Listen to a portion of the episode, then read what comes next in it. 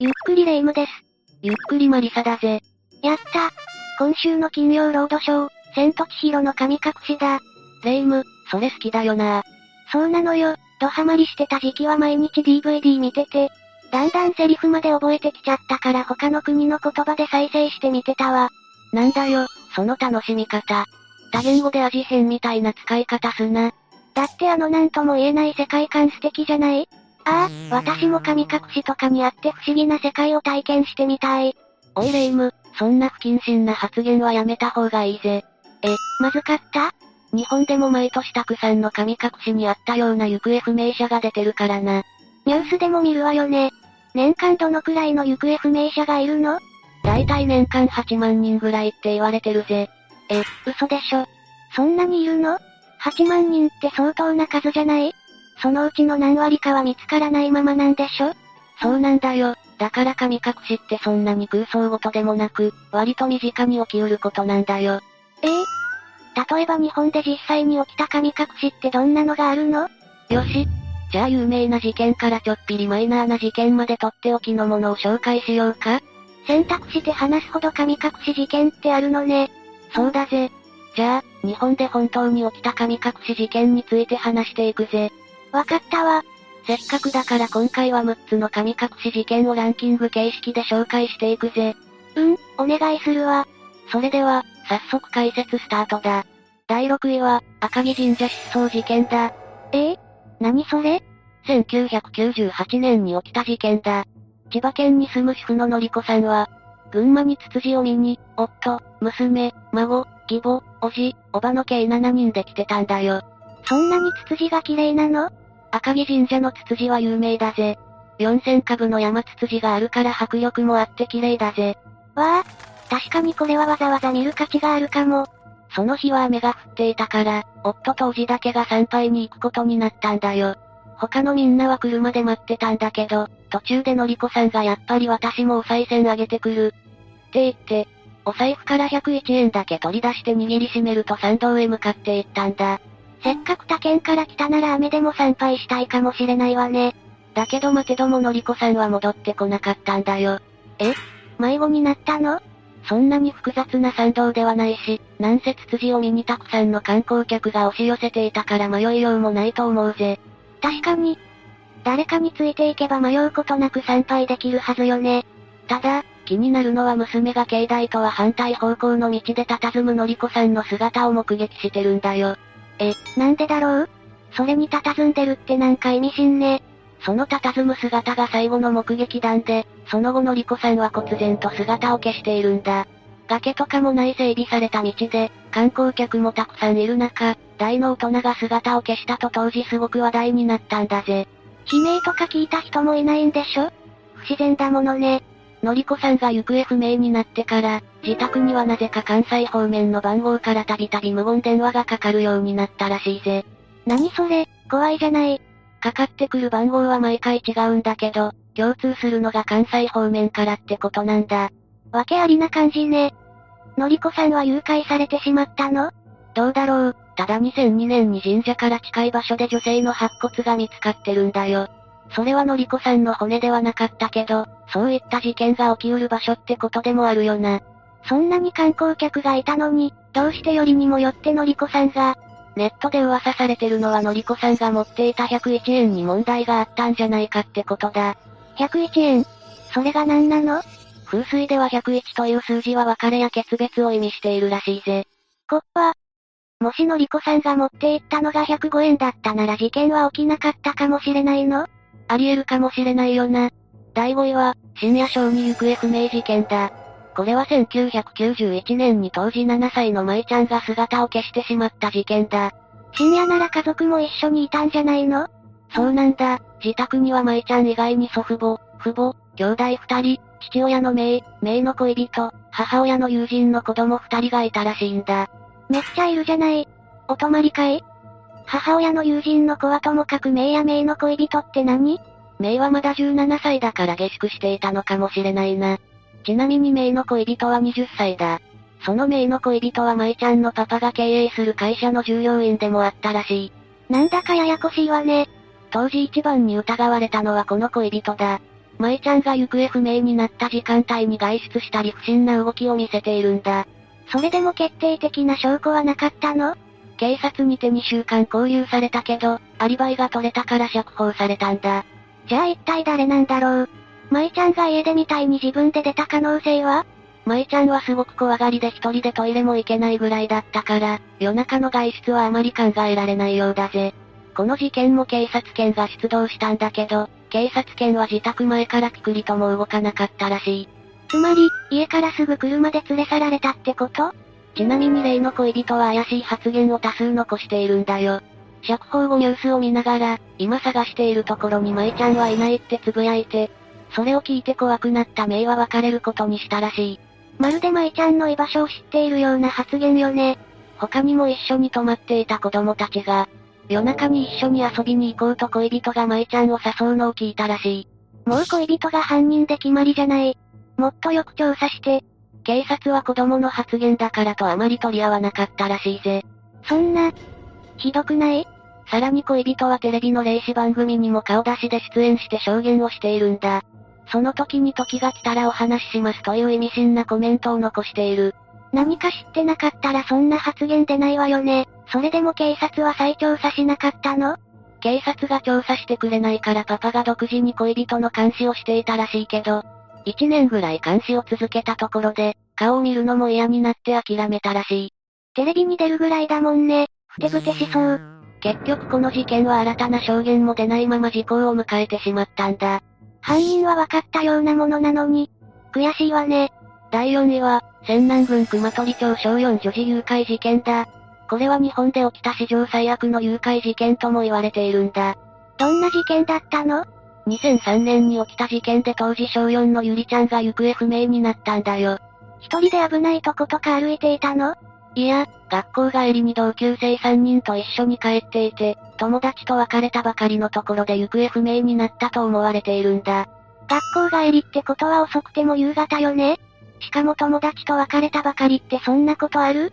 その友達たちと別れたのが自宅から約560メートル。別の友人が自宅から約400メートルのところにいるゆりちゃんを目撃している。さらに自宅から200メートルのところを歩く姿も塗装会社の人が見ているんだ。自宅から200メートルなんて本当にすぐそこじゃない。下手したら自宅見えてる距離よ。事故に遭った形跡もないことから警察は誘拐を疑ったんだ。不審車両は目撃されてたの？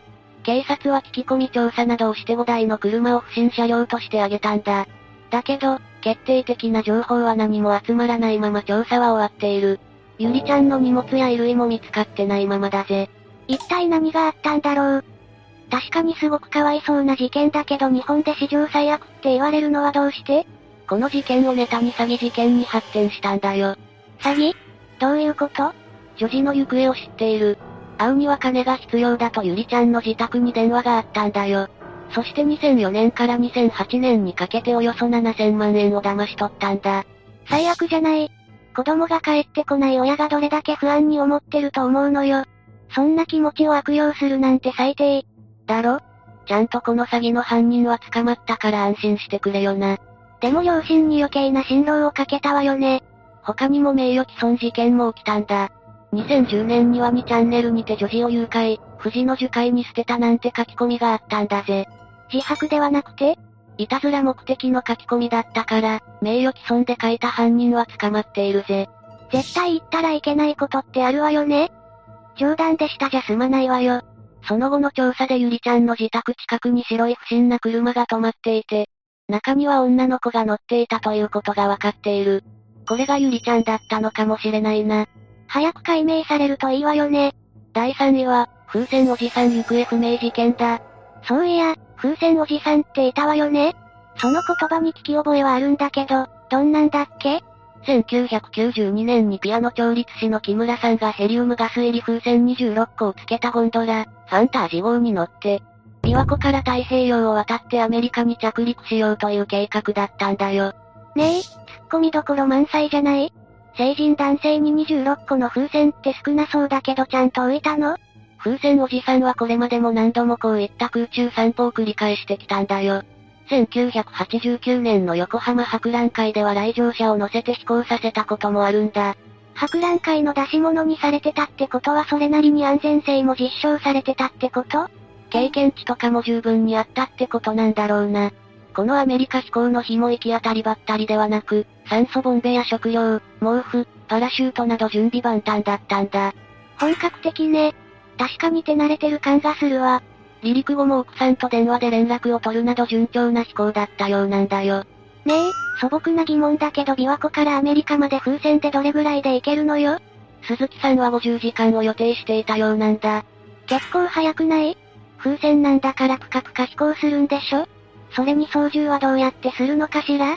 上流のジェット気流に乗って運んでもらう作戦だったみたいだぜ。スケールが凄すぎてそれが可能なのかどうかさえ全然わからないわ。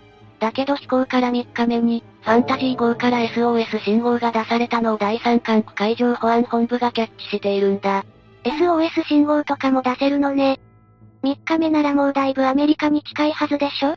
どこにいたの？宮城県の金華山近くから発信されていたようだぜ。やっぱり無謀な計画だったんじゃない鈴木さんはそのまま消息不明になり、ファンタジー号すら見つかってないんだよ。風船とかなら海面にプカプカ浮きそうなのにね。どこに消えてしまったのかしら？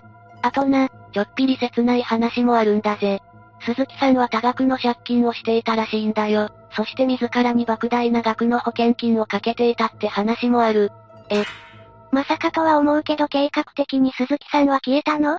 どうなんだろうな。すべては謎となって上空に飲み込まれたようだぜ。第2位は、高原キャンプ場女児行方不明事件だ。これはどんな事件なの？2009年に学校行事でキャンプ場を訪れていた当時小学5年生のまなみちゃんが行方不明になった事件なんだ。え？学校行事中に？ここの学校の恒例行事で3日間キャンプ場の施設に宿泊していたらしいぜ。ちなみにまなみちゃんはダウン症を患っていて、体も小さく病弱だったみたいなんだ。そうなのね。でもそれならサポートの先生も一緒にいたんじゃないの？まなみちゃんが行方不明になったのは午前7時。その日の夜に開催予定だった肝試しの予行演習で友人3人と一緒に出かけたらしいんだよ。めっちゃ朝ね。普通に明るいわよね。まなみちゃんは体格もあって歩くのが遅いからか、友人たちより遅れをとって歩くのを校長が目撃したらしいんだ。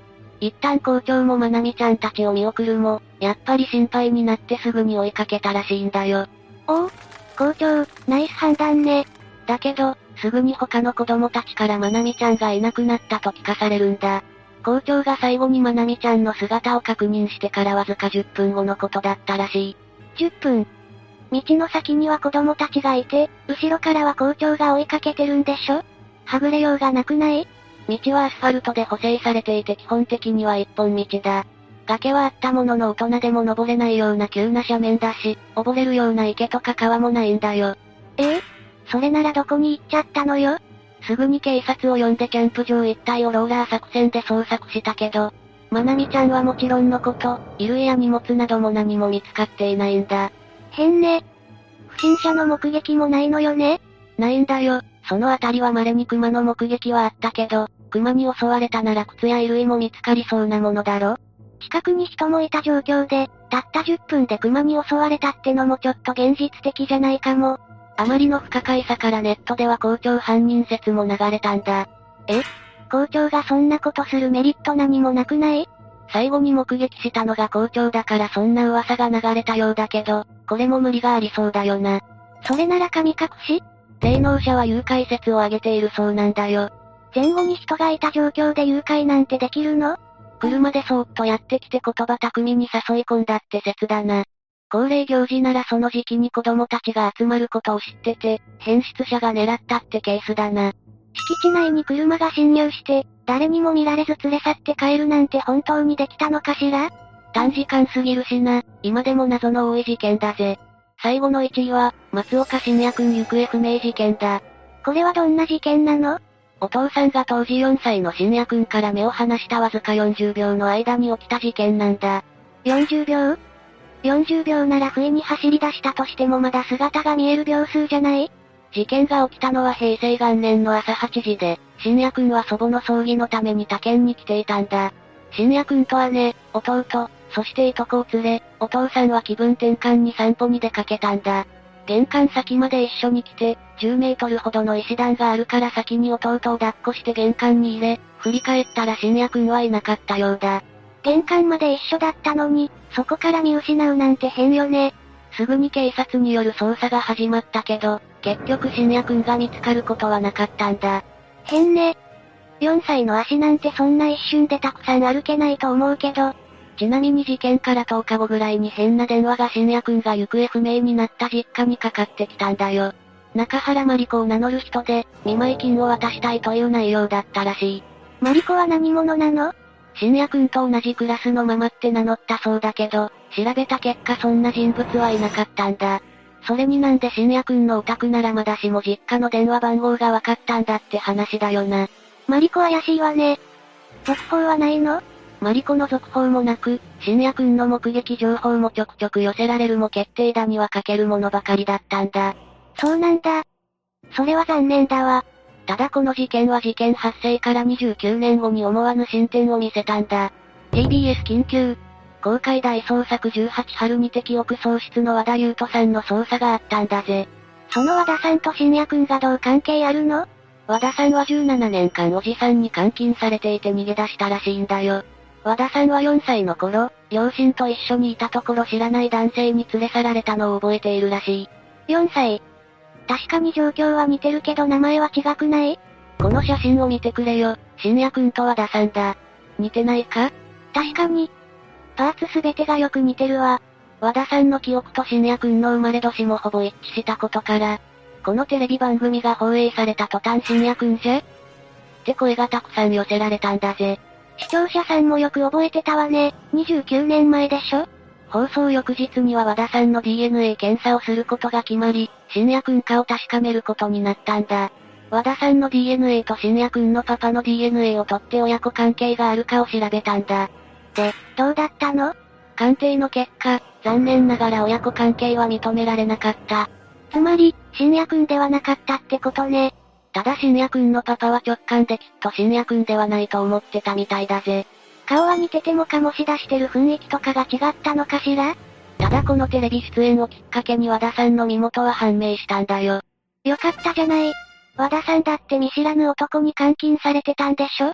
テレビを見て父親と名乗る人から連絡があり、その人とは DNA 鑑定で親子だと証明されたんだ。それは本当に良かったわ。でも監禁とか物騒な事件はたくさんあるって裏付けにもなるわね。そうだよな、和田さんのケースだって十分大事件だと思うぜ。和田さんみたいに深夜くんもいつか見つかるといいわよね。そうだな、行方不明の子供たちが早く見つかることを願うぜ。深夜くんは手がかりのなさから拉致説も出てきてるらしいからな。それも他に被害者がいるし、なくはないわよね。でも住宅街で行方不明になることもあるじゃない。そっちの方が怖いよな。変質者はどこにいるかわからないぜ。今回紹介した神隠し事件で未解決のものは、北朝鮮拉致説を唱える人もいたぜ。過去に行方不明になった人の中には本当に拉致された人もいるものね。でも拉致なんてしてどうするつもりなの？他国とかを偵察するスパイに利用しようとしていたみたいなんだ。スパイ身代金目当てとかじゃないのね今でも年間数万人の行方不明者の中にはもしかしたらスパイ要員として拉致された人もいるかもしれないよな。あくまで噂話だけど、子供は高く売れるなんて話もあるし。怖すぎるわ。さらわれる時はほんの数分でいなくなっちゃうものね。物騒な世の中だから防犯ブザーとかで自衛するしかないよな。私はいつもこれを持ち歩いてるわよ。笛ラムネじゃねえかよ。心もとなさすぎるわ。今回の話はここまでだぜ。最後までご視聴ありがとうございました。